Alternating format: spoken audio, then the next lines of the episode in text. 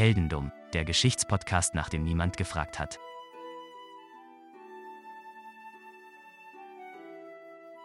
Hallo Daniel Hallo Philipp. und herzlich willkommen zu einer weiteren Reise in die Vergangenheit. Und es geht mal wieder über 200 Jahre zurück. Ach, sehr schön, sehr schön. Ich, ich mag es ja immer, wenn es so ein bisschen weiter hingeht, wo wir sonst nie sind. Das 18. Jahrhundert ist heute unser Ort. Ungefähr vor 250 Jahren, nämlich im Jahr zwei, äh, 2000, genau, im Jahr 1747. 1747, ja. 1747 in Malden in Massachusetts. Ach, sehr schön. Ich bin gar nicht so weit weg für meine nächsten Geschichte, weder zeitlich noch räumlich. Ach, guck Von mal. daher wird das alles. Ich, ich sehe schon, wir machen schon wieder Verlinkungen zwischen Dingen, die gar nicht zusammengehören. Pass mal auf, äh, da kommt nachher noch was. 22. Januar 1747, du wirst geboren. Yay. Dein Name ist Timothy, Timothy Dexter, und ähm, du wohnst in den USA 1747, also in einer USA, die noch nicht unabhängig war. Wir befinden uns also vor den Unabhängigkeitskriegen. Die Unabhängigkeitskriege selbst kommen auch gleich noch kurz zur Sprache. Ja, wie gesagt, du wächst dort auf in Massachusetts, eher ländliche Gegend, keine großen Städte oder sowas jetzt in, unbedingt in der Nähe. Und es fällt vor allem eine Sache auf in deiner frühen Kindheit. Du bist nicht der Schlauste. Ach, das, das kenne ich. Also damit kann ich gut arbeiten. Vielleicht äh, hilft dir das später, ein paar Sachen, die in deinem Leben passieren werden, schon vorauszusagen. Du bist einfach nicht der Schlauste. Du fliegst früh aus der Schule raus und ähm, die Alternative zum aus der Schule fliegen ist halt arbeiten. Und du fängst schon mit acht Jahren an, auf einem Feld zu arbeiten und pflückst da irgendwelches Gemüse. Ach, ja, ich meine, ganz ehrlich, wenn ich schon nicht der Schlauste bin, kriege ich vielleicht ein paar Muskeln zusammen in meinem Körper, die vielleicht nützlich werden könnten. Das könnte man denken, aber du bist schon, also sagen wir es mal so, es gibt Menschen, die sind nicht schlau und die wissen das dann aber auch und machen bestimmte Dinge dann nicht. Ich bin dick und doof. Bist, nein, das nicht. Aber es gibt Menschen, die sind halt doof und wissen es nicht. Sagen wir es mal so. Aber trotzdem äh, wandelst du erstmal auf dem körperlichen Pfad, nämlich mit 16 fängst du eine Ausbildung als Gerber an. Das sind diese Leute, die Tierhäute zu Leder verarbeiten. Und damit hast du zumindest schon mal was in der Hand. Also du kannst das, immerhin. Kannst du irgendwas. Also ist aus den ganzen Dokus, die ich bisher gesehen habe, äh, scheint ja gar nicht so easy zu sein, Gerber zu sein. Ne? Also die ganze, die ganze Lederverarbeitung ist ja, gerade mit der Hand, ist gar nicht so easy peasy, wie man denken könnte. Ich kann mir das vorstellen. Ich kann mir das vor allem vorstellen, dass das gar nicht so viel Spaß macht. Aber das muss jeder für sich selbst entscheiden. In jedem Fall, die Gerberei ist zwar etwas, was du machst und was du auch kannst, aber dein Ziel ist es nicht. Du hast immer eigentlich den Traum, nicht unbedingt körperlich arbeiten zu müssen. Also, du machst es zwar, weil du nicht sehr schlau bist, aber eigentlich hast du keinen Bock auf körperliche Arbeit. Eigentlich ist dir das, ist das unter deinem Niveau, sagen wir mal. Ah, verstehe. Das heißt, ich bin, ich denke, ich bin jemand mit ganz besonderen Fähigkeiten, vielleicht, die ich noch äh, ausschöpfen könnte. Und deswegen werde ich mich jetzt, werde ich mir jetzt nicht die Finger schmutzig machen, ne? Zumindest nicht langfristig. Richtig. Aber die große Karriere, das große Leben, das, was du dir vorstellst, ja, nicht körperlich arbeiten zu müssen, sondern vielleicht was, was mit, mit deinem Kopf zu machen, mit deiner sehr hohen Intelligenz. Das geht natürlich nicht in Malden, Massachusetts. Also, wo geht man hin? Gute Frage. Wo, wo geht man denn? Ja, ich überlege gerade, wo, wo gehe ich denn hin, wenn ich. Ich, ich würde ans, an irgendeine Uni gehen. Ich würde versuchen, an eine Uni zu kommen mit meinen nicht vorhandenen Fähigkeiten, mit, mit meinen vorhandenen Fähigkeiten natürlich, äh, und äh, würde versuchen, da einen, einen Abschluss zu kriegen, mit dem ich dann jedem zeigen kann, wie, eigentlich, wie schlau ich eigentlich bin. Das ist jetzt der nette Weg. Das ist der Weg, ich erreiche selbst etwas, damit ich dann etwas schaffen kann. Du machst es dir einfacher. Du gehst nach Newburyport, ebenfalls in Massachusetts, also die nächste größere Stadt sozusagen. Da gehst du hin, da bist du 22 und du lernst dort Elizabeth kennen. Elizabeth Frothingham. Genauer gesagt. Elizabeth Frothingham ist 32 Jahre alt, also 10 Jahre älter als du und eine sehr reiche Witwe. Wird das jetzt so eine Hermann-Geschichte? Kommt drauf an, welcher Hermann. Rei- reise ich jetzt durch die ganze Welt zu Fuß und meine, meine Frau gleichzeitig äh, Mutterfigur äh, wartet dann auf mich zu Hause mit, äh, oh Gott, nee, ich, ich hoffe, es geht nicht wieder um Kinder. Ähm, äh, zu deinen Kindern komme ich später noch. Du wirst welche haben, aber nein, du reist nicht um die ganze Welt, du lässt reisen. Dazu kommen wir gleich. Ah, Aber es wird, es wird international, das kann man auf jeden Fall sagen. Äh, Also die ganze Welt wird irgendwann mal mit dir in Kontakt kommen, davon kannst du ausgehen. Aber natürlich, 32 Jahre, sehr reiche Witwe, die heirate ich. Ist doch klar. Nimmt man so mit. Natürlich. Also, geheiratet, Haus gekauft, auch glücklich gewesen, kann man nicht anders sagen. Äh, der Unabhängigkeitskrieg kommt. Die britischen Besatzer gegen die US-amerikanischen Einwohner und die Franzosen. Während des Unabhängigkeitskrieges versuchst du immer wieder selber reich zu werden. Ich meine, gut, deine Frau ist jetzt reich, aber das hält ja auch nicht bis ans Lebensende. Mhm. Du versuchst als Geschäftsmann irgendwie durchzukommen. Das gestaltet sich in Kriegszeiten natürlich ein bisschen schwer, aber du hast so ein bisschen das Näschen für die Dinge, die manche Menschen brauchen, von denen sie gar nicht wussten, dass sie sie brauchen. Das kennt man ja. Einfach so einen grundsätzlichen Geschäftssinn. Mhm. Quasi einen Kugelschreiber verkaufen, um eine Unterschrift äh, leisten zu können, ja. ja, vielleicht. Sowas in, der, sowas in der Richtung. Aber du bist trotzdem immer noch nicht schlau. Das dürfen wir nicht vergessen. Mhm, okay. Also denkst du dir, okay, ich steige ein in den Devisenhandel. Ui, ui, ui, ui, ui, Das Einfachste, was man sich vorstellen kann. Ne? Natürlich. Es ist immer noch Krieg und äh, im Krieg hatten, äh, hat die US-amerikanische Regierung, aber die sozusagen, die sich abspalten wollten, die Revolutionäre, haben die amerikanische Währung, den Continental, eingeführt.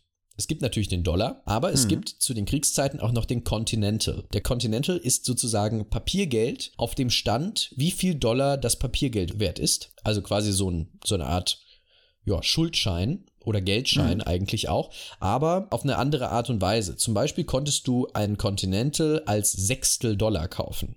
Das heißt, du hattest dann einen Schein, wo drauf steht, dieser Schein ist ein Sechstel Dollar wert. Oder auch 55 Dollar oder sowas. Also ganz krumme Zahlen auch, die da verwendet wurden für den Continental. Und die haben sich nie so richtig durchgesetzt und waren unfassbar wertlos. Da rein zu investieren war wirklich aus der Sicht jedes Wirtschaftswissenschaftlers oder äh, Bankiers oder sowas, das war vollkommener Quatsch, da rein zu investieren. Ich sehe schon, das ist meine Nische. Die Dinger waren zum Ende des Krieges sogar so wertlos, dass sich daraus sogar eine Redewendung entwickelte. Man sagte lange in den USA, not worth a continental. Also daraus entwickelt, wir kommen gleich noch zur Redewendung, die werden noch wichtig in der Geschichte von Timothy. Aber nach dem Krieg wurde diese Währung dann abgeschafft. Man konnte ja jetzt den Dollar wieder ganz normal benutzen. Und die US-Regierung hat gesagt, das Ding ist so wenig wert, wir zahlen, wer uns einen Continental bringt, ein Prozent des Wertes aus. Also jetzt nicht so viel. Nee. Aber es gab Unterschiede. Die US-Regierung zahlte 1% aus, aber der Staat Massachusetts zahlte 1 zu 1 aus. Und das war die große Möglichkeit für Timothy, jetzt das große Geld zu scheffeln. Du kaufst Continentals auf, ja, und sagst den Leuten, ich gebe euch 2% dafür und verkaufst sie dann 1 zu 1 an den Staat Massachusetts. Also eigentlich gar nicht dumm. Also so dumm kann ich ja gar nicht sein. Also das wäre sogar mir jetzt persönlich sogar eingefallen, glaube ich. Ja, ja, damit wirst du sogar reich. Das ist Oh. dein großes Glück, dass du die ganzen Continentals schon vorher gekauft hast, als sie total am Boden lagen, weil du damit natürlich erstmal finanzieren konntest, dass du die anderen günstiger kaufen kannst und so weiter und so fort. Also erstmal Kohle gescheffelt damit. Richtig gut. Das Leben geht in die richtige Richtung, würde ich mal behaupten. Du denkst jetzt natürlich, du bist ja ein Finanzgenie. Ja klar. Also was als nächstes? Aktien. Gab es damals schon Aktien? Firmenanteile? Gute Frage. Aber Firmenanteile ist gar nicht so falsch, denn du machst erstmal eine eigene Firma auf. Ah, natürlich. Und ähm, du machst ein Export-Business auf und äh, baust zwei Schiffe für die Firma und ähm, hast jetzt deinen eigenen sozusagen Import-Export, deine eigene Import-Export-Gesellschaft. Jo, und gerade nach dem Krieg kann ich mir sehr gut vorstellen, dass es äh, boomen könnte, ja.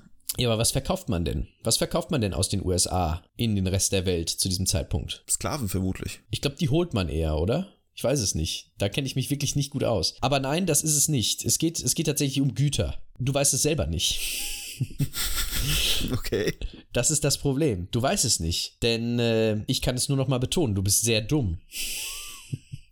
Habe ich etwa Leute beauftragt, die sich um die Sachen kümmern und äh, mir dann äh, eine gewisse, einen gewissen Geldanteil irgendwie abgeben und den Rest behalten oder so? Bin ich, bin ich so dumm? Du hast, sagen wir mal, Leute, die mit im Business sind und denen du vertraust, die dich aber eigentlich richtig scheiße finden. Und die versuchen, dass du pleite gehst. Und du vertraust denen aber und tust, was die dir sagen, was richtig ist. Und die sagen, pass auf, schick doch den Leuten in der Karibik Bettpfannen. Klingt nach einem sehr besonderen Geschäft auf jeden Fall. Also das, das muss ja, das muss ja etwas sein, was sie unbedingt haben wollen.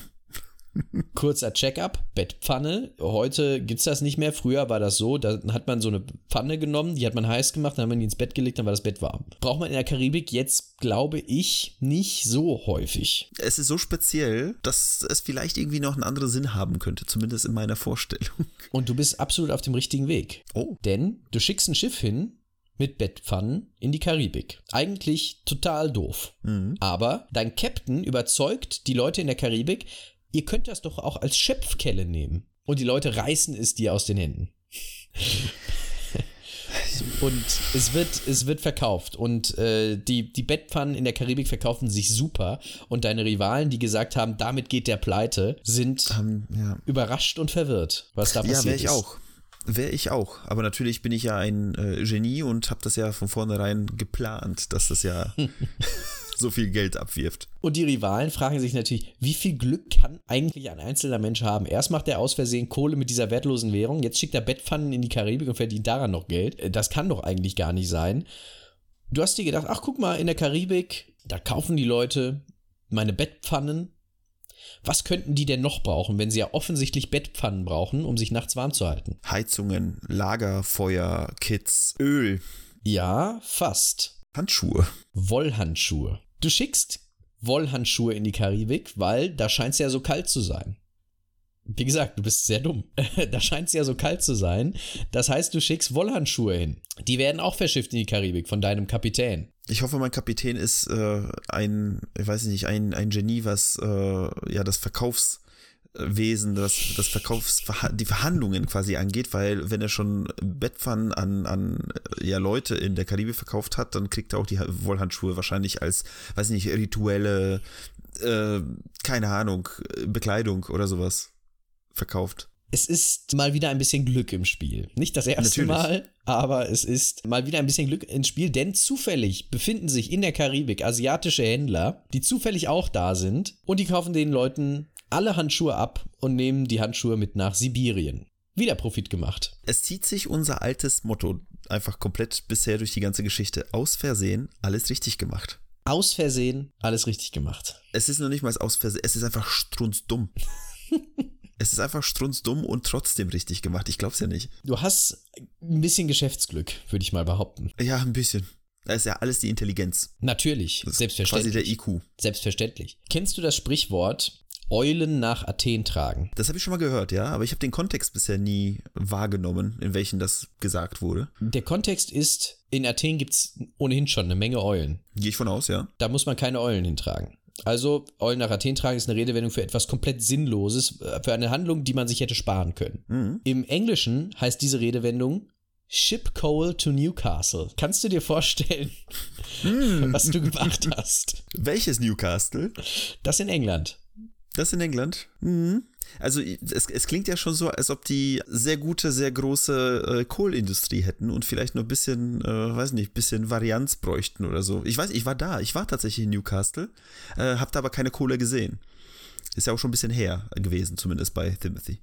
War schon 250 Jahre oder so her, ja. Ja, du hast Kohle nach Newcastle verschifft, weil du irgendeine Redewendung, die dir irgendjemand mal gesagt hat, für wahrgenommen hast und dir gesagt hat, ach, der hat gesagt, ich soll äh, Kohle nach Newcastle bringen, dann mache ich das doch. Also Schiff vollgepackt, Kohle nach Newcastle, Schiff kommt an und die Leute auf dem Schiff denken sich schon, ach du Scheiße, jetzt bringen wir hier wirklich Kohle nach Newcastle, sind wir eigentlich bescheuert?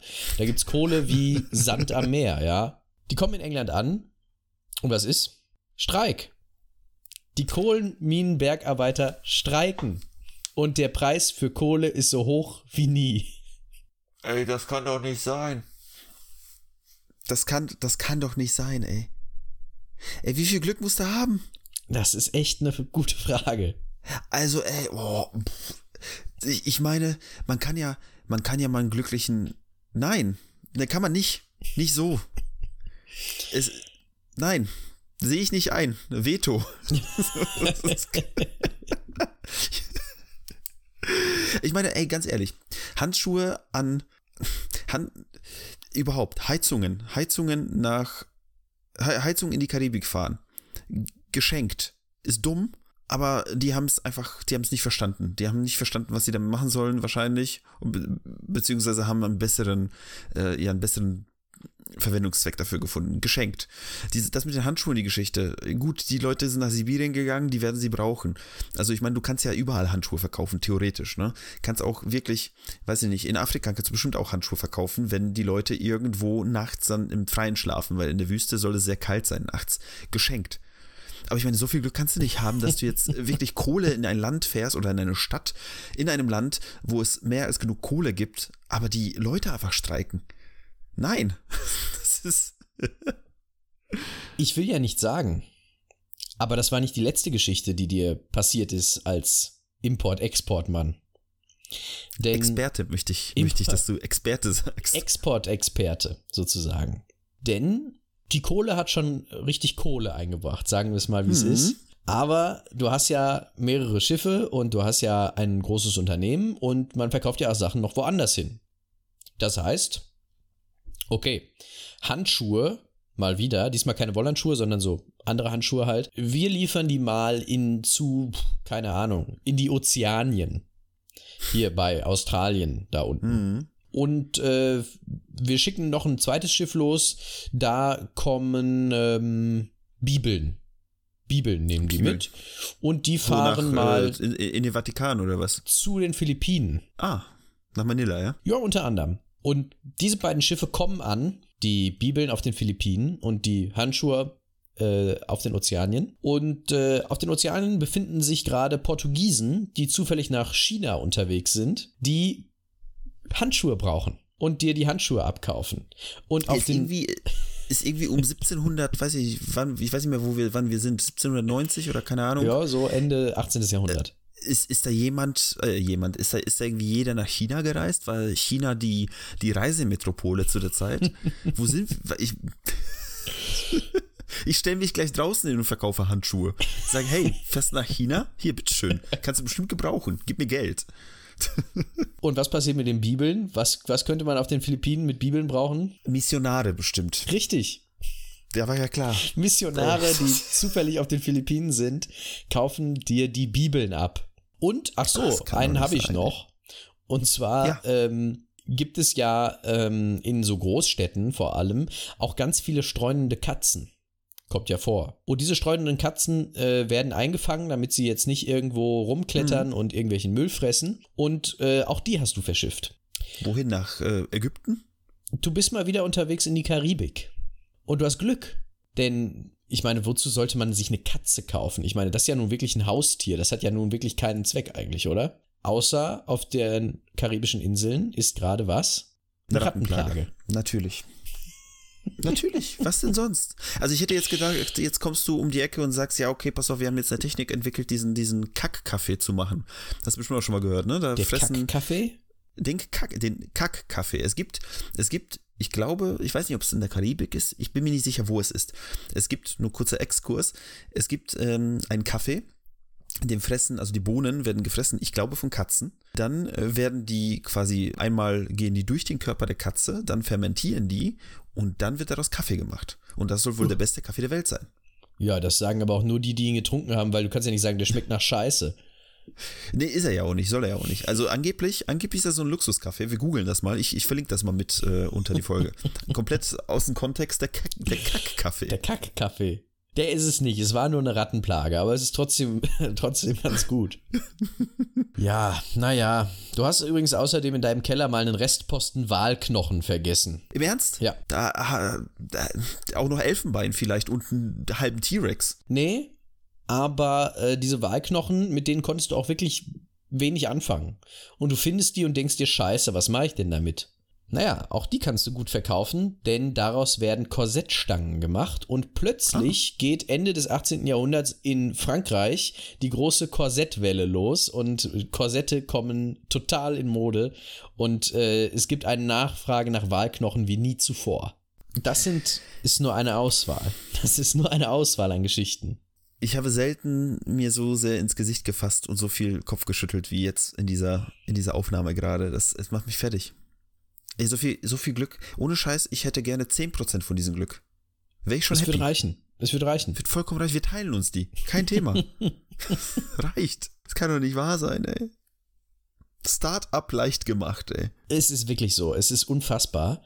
Und äh, angeblich war von diesen, von all diesen Transaktionen, von all diesen Handeln keiner geplant. Das hat Timothy zumindest gesagt und das haben, äh, hat man so niedergeschrieben. Und du hattest einfach sehr großes Glück mit dem, was du gemacht hast. Und äh, mit sehr viel Glück kommt auch sehr viel Geld dann irgendwann zusammen, denn du verkaufst ja die exotischsten Sachen äh, an die exotischsten Leute, die irgendwo auf der Durchreise sind, auf irgendwelchen Inselgruppen. Äh, da kann man schon mal ein bisschen Kohle für nehmen, würde ich sagen.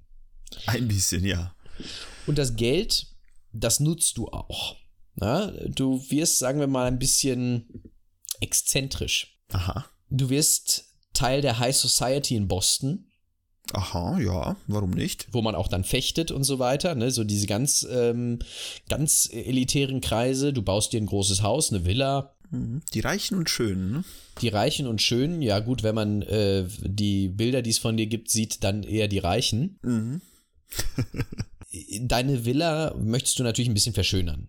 Ja, die Villa soll ja nicht aussehen wie jede andere Villa auch, sondern die braucht was Spezielles, die braucht den, den Touch und du machst teure Ornamente und alles, was man sich vorstellen kann. Ja, Gold, Silber, Bronze, äh, Platin, alles, was man sich vorstellen kann. Aber der Garten. Weil ich's habe. Der Garten.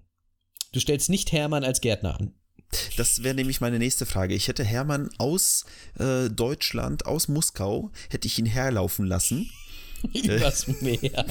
Übers Meer. Ja, hätte ich, hätte ich auch noch vielleicht, weiß ich nicht, ich, ich hätte, ich wäre ans Meer gefahren, hätte dem Wasser verkauft. ähm, und äh, vielleicht hätte sich dadurch irgendwie eine Landmasse eröffnet oder sowas. Ich habe keine Ahnung. Oh Gott, ey. Was machst du im Garten? Du dekorierst deinen Garten. Und zwar mit 40 Statuen von bekannten Persönlichkeiten der Weltgeschichte und dir selbst. Ja, natürlich, da gehöre ich auch hin. Ja, also äh, da steht dann äh, so eine Statue von Napoleon, daneben steht George Washington, Thomas Jefferson, und ein paar mehr. Und äh, dann stehst da du, natürlich. Du gehörst natürlich in diese Reihe. Ist ja klar. Natürlich. Und, und dazwischen Kack-Kaffeepflanzen. dazwischen eine Katzenstatue. Und äh, auf deiner Statue hast du auch sogar eine Inschrift anbringen lassen, ja. Und die sagt, die, diese Inschrift sagt, glaube ich, ungefähr, was du von dir selbst hältst und von deinen Leistungen für die Menschheit. Denn auf deiner Statue steht folgendes. Ich bin der Erste im Osten, der erste im Westen und der größte Philosoph der westlichen Welt. Ja, das, ähm, äh, wie sagt man, wenn man, wenn man ähm, sehr viel von sich hält, aber dazu quasi nie, nichts sagt, man ist, ähm, Möchtest du arrogant sagen? nee, nicht arrogant, genau das Umgekehrte davon, bescheiden. Bescheiden. Also Ach so, richtig- bescheiden. Also man, man kann ja, man kann ja, man kann ja sehr, sehr viel können, man kann ja sehr viel wissen, aber wenn man sich zurückhält und so, also sehr bescheiden auf jeden Fall. Finde ich Der auch. Timothy. Finde ich auch. Natürlich, du bist reich, das heißt, du trinkst und verfällst der Damenwelt, das ist natürlich klar. Das ist, äh, gehört dazu. Du bist zwar noch Le lebt die verheiratet. Frau eigentlich noch? Ja, ja, was heißt, sie lebt noch? Darüber gibt es geteilte Meinungen. Hat der Timothy beim Karl angerufen und äh, hat ihn gebeten, ein bisschen was zu präparieren. Ich finde gut, das ist jetzt das, das zweite oder dritte Mal in dieser Folge, wo du, wo du tatsächlich Sachen vorwegnimmst, weil die Frau, sie lebt. Aber du erzählst Gästen, die in dein Haus kommen, die sei, sie sei tot. Und wenn man sie mal sieht, dann sei das ihr Geist. Weil du hast irgendwie durch, das, durch, Okay. durch das Saufen und alles hast du irgendwie äh, so eine Persönlichkeitsstörung entwickelt. Und äh, du sagst jetzt, deine Frau sei einfach tot. Erzählst du allen. Sie lebt aber noch und ihr geht's auch eigentlich ziemlich gut. Generell ist es in deiner Familie alles ein bisschen schwierig. Also, äh, du sagst, deine Frau sei tot. Du hast einen Sohn, der heißt Sam oder Samuel. Der wird äh, spielsüchtiger Alkoholiker. Oh ja, der Klassiker, ja. Und deine Tochter Nancy äh, kommt, sagen wir mal, intelligenztechnisch eher nach dir und äh, muss dann irgendwann sogar in der Villa weggesperrt werden, weil sie komplett irre ist. Ach so, okay, das ist ja nochmal ein Next Level. Also, das ist ja. Das ist wirklich also, ich meine, gut, aber ganz ehrlich, wenn deine Mutter ein Geist ist, was, was erwartest du? Das größte Kabinettstückchen, sage ich jetzt einfach mal, deines Lebens ziehst du aber kurz vor deinem Tod ab, und zwar 1806 oder 1805. Kurz vor deinem Tod täuschst du deinen Tod vor. Ja, okay, warum? Was habe ich, äh, habe ich irgendwas verbrochen? Hat jemand versucht, jemand, habe ich, habe ich irgendjemand was geerbt? Du darfst nicht vergessen, dass du sehr dumm und sehr exzentrisch bist.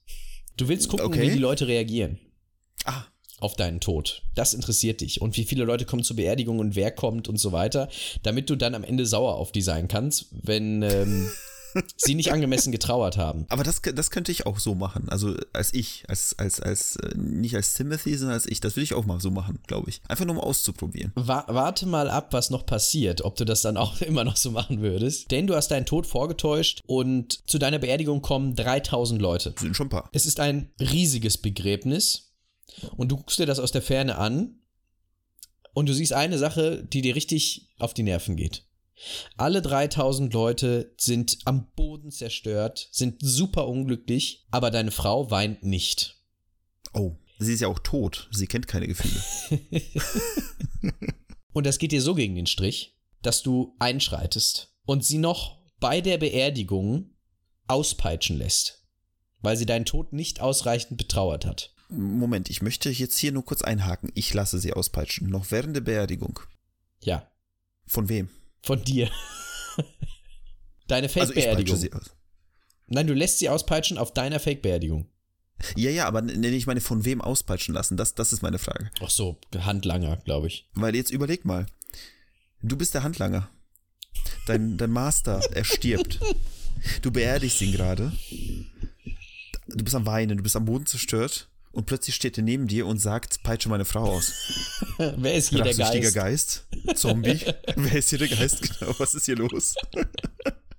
Generell alles skurril bei Ja. Timothy. Alles sehr skurril. Lustigerweise stirbt Timothy Dexter kurz nachdem er seine Beerdigung vorgetäuscht hat, dann am 26. Oktober 1806 mit nur 59 Jahren. Und damit endet seine Geschichte auch.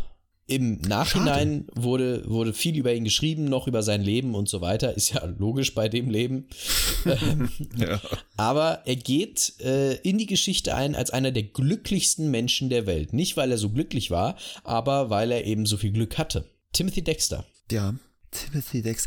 Also ganz ehrlich, wenn ich das Revue passieren lasse, ja, das ist egal, was er gemacht hat, der hat ja nicht nur Glück. Also das, ich kann mir halt vorstellen, weiß nicht, als ob jemand Mitleid mit ihm gehabt hätte, weil er so dumm ist und ihn quasi so aus dem Hintergrund, so aus dem Schatten heraus irgendwie begleitet hat und ihn diese Entscheidung so ein bisschen in irgendeiner Art und Weise die manipuliert hat und, und das Geschehen danach auch, weil so viel Glück kannst du ja gar nicht haben. Also da muss ja jemand anderes dir das Schicksal, also du, du gehst diesen, diesen, diesen Weg und jemand äh, fährt da gerade mit so einem Zementmischer äh, und so einer, so einer Walze quasi vor dir entlang, um dir den, um dir den Weg so schön Ach so, ich dachte gerade so Final Destination Moment, aber, aber das so, ist nein, auch nein. okay. nee, das war der, der, der Holztransporter, den meinst Das stimmt. Auch der, den hätte er wahrscheinlich verkauft. Natürlich, natürlich. Irgendwie äh, wäre, wären die Holzdinger äh, dann so zurückgerutscht, dass irgendwie die sich aufgestellt hätten und ein wunderschönes Gebäude gebaut hätten. Aus sich Oder selbst Kunstwerk. heraus. Der glücklichste Mensch der Welt. Der glücklichste Mann der Welt wahrscheinlich. So viel Glück. Also so viel Glück muss man erstmal haben. Nee, also ich fasse es nicht. Also egal, also es ist so, es ist unglaublich, dass, wie ich schon gesagt hatte, man kann, man kann viel Glück haben. Ich gehe eh davon aus, immer, dass da irgendjemand manipuliert, die Geschichte quasi. Vielleicht ein Zeitreisender. Vielleicht ein Zeitreisender, der. ah, Nee, wobei, die, die, die Tochter war ja dumm, ne? Also das kann ja gar nicht der Nachfolger irgendwie sein. Äh, hm.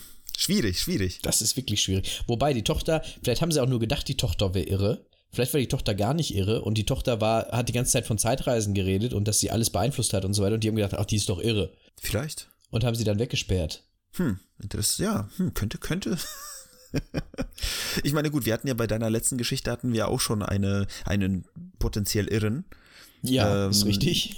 De dementsprechend äh, ist das ja alles sehr skurril. Ähm, gibt es jetzt, jetzt so grundsätzlich, gibt es dafür viele Belege, dass das alles auch so passiert ist? Ich meine, klar, äh, es ist eine Geschichte, die, die, die ja irgendwie aufgeschrieben und äh, 100%, äh, also hundertprozentig irgendwie auch nur belegt werden könnte. Aber dass das alles wirklich passiert ist oder ist das so sowas, was man ihm einfach nachsagt? Ich gehe davon aus, dass es eine Mischung aus diesen beiden Dingen ist. Also man kann sicherlich belegen, dass viele Dinge davon passiert sind. Die Frage ist, ob es wirklich alles Glück war und ob es wirklich alles Zufall war und ob er vielleicht nicht doch wusste davon, dass in Newcastle gestreikt wird, zum Beispiel.